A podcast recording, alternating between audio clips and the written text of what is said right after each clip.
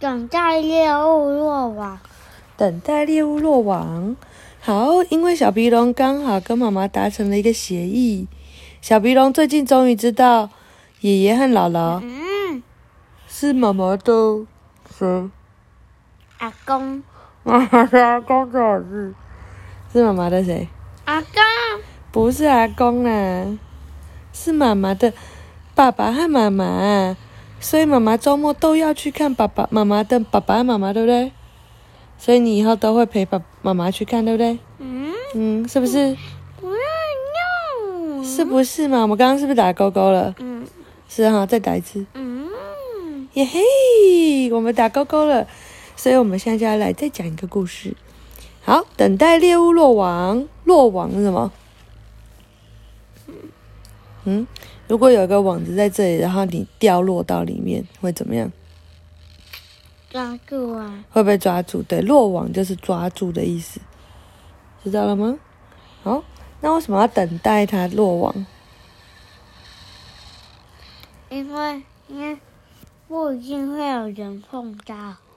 不一定会有人碰到，嗯，没有错。对，那为什么不直接抓它？很小。很小，而且根本不知道它躲在哪里，对不对？嗯，好，来喽。苹果树小人们忙碌了一整天，晚上在苹果房子里汇合。芦笋牙、齿甜菜小鸡、甜菜小溪和啊，不是宫豆，是豇豆哦！天呐，妈妈不知道。豇豆脖子找来了六种神奇树木的树枝，黄瓜帽子和胡萝卜衬衫用这些树枝编了个捕地精的笼子。他们把笼子搬上桌子，放在女巫的面前，看起来像个鸟笼。诶，威玛说：“我觉得像风波。”嗯，乌手。对，女巫手侧，嗯，咔咔。黄光帽子清了清喉咙，大家立刻安静下来。女巫手册上面说，捕地精的陷阱看起来就像个蜂窝，用法和捕鼠器一样。黄光帽子解释，就是把诱饵放在中间，只要地精一进去，笼子就会咔咔一声关上。哦，原来是这样。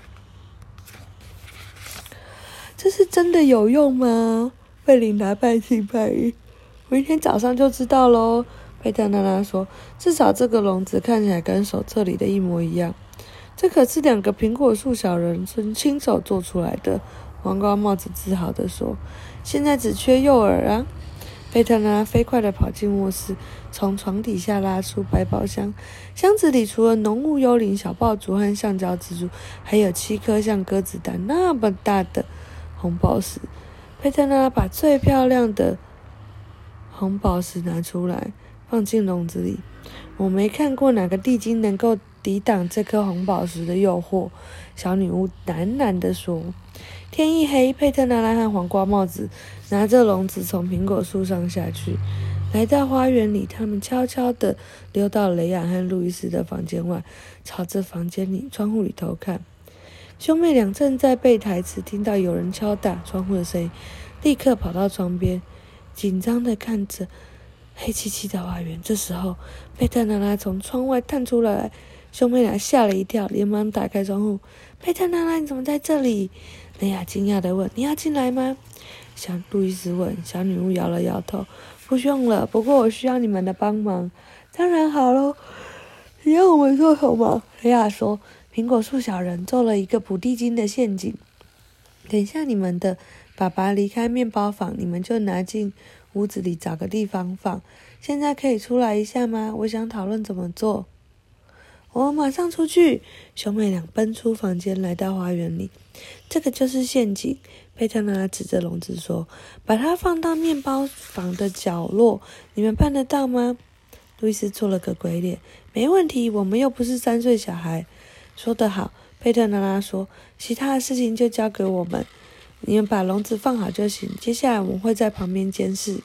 抓到地精之后，你们打算怎么处理呀？我们会把它连笼子一起搬到很远的地方。”红光帽子说：“好了，你们试试看，搬不搬得动？”兄妹俩一人戳住一边，把笼子抬了起来。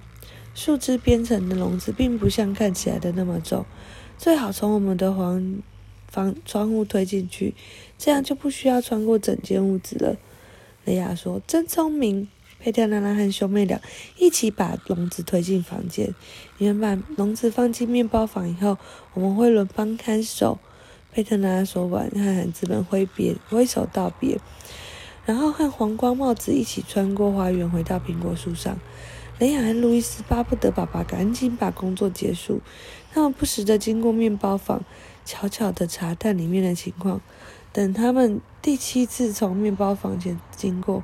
爸爸还没有打算收工，路易斯忍不住问：“爸爸，你知道工作太久对身体不好吗？无聊的工作才对身体有害。我喜欢跟面团打交道。”爸爸大笑着说，一边用灵巧的手指捏了好几个椒盐卷饼。路易斯垂头丧气地走回房间。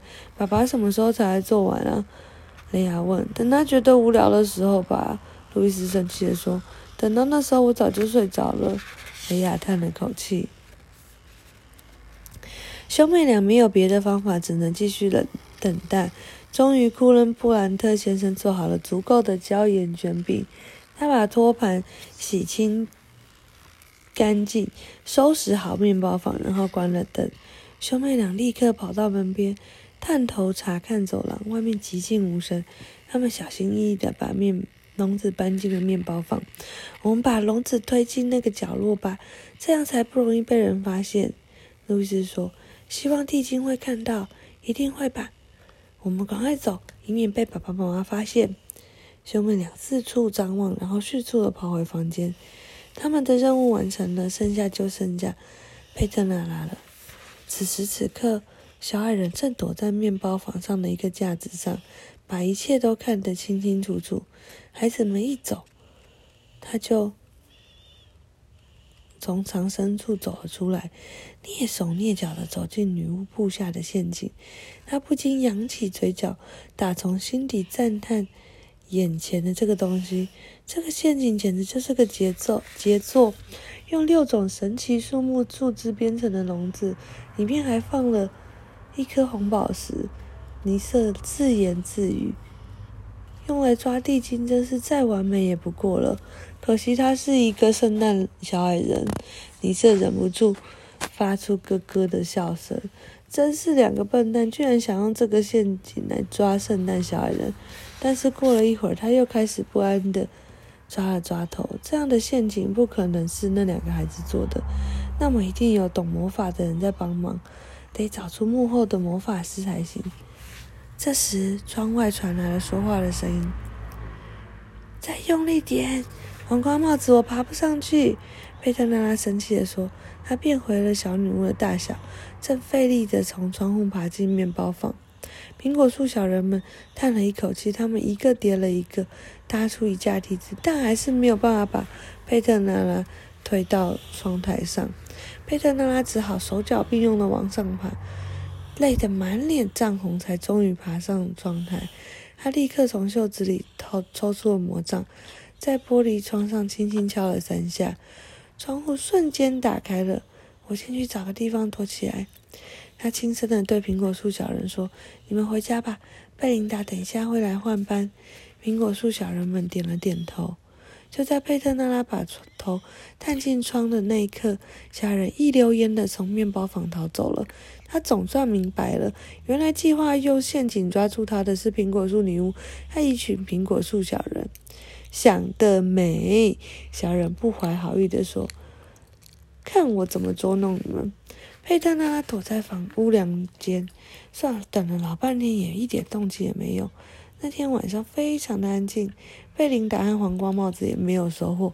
他们三个人轮流守夜，可是地基就是不肯现身。第二天早上，路易斯和雷亚着急的跑到面包房，却发现陷阱里空空如也，两个人都失望极了。怎么还有那么多页？喂，哎，没有，最后，喂，一个小声的声音从他们头顶上传来，兄妹俩惊讶的四处张望。我在上面，小小的声音说。抬头一看，原来是甜菜小溪，他正闲坐在屋梁上。等待那个不肯现身的地精，你们快走吧！甜菜小溪说：“否则地精看到你们就会跑走了。可是我爸爸马上就要进来工作了，地精一定不敢出来。路易斯说。雷亚在一旁点头附和：“你其实可以回家了。”田赛小溪不理会他的建议。我的我们的任务是二十四小时全天候的监视。等一下，江豆脖子来换班，我就可以回家睡觉啦。孩子们向田菜小溪挥挥手，离开了面包房。他们今天要去上学，下午还要表演耶稣诞生剧，兴奋的几乎把地精的事抛在脑后。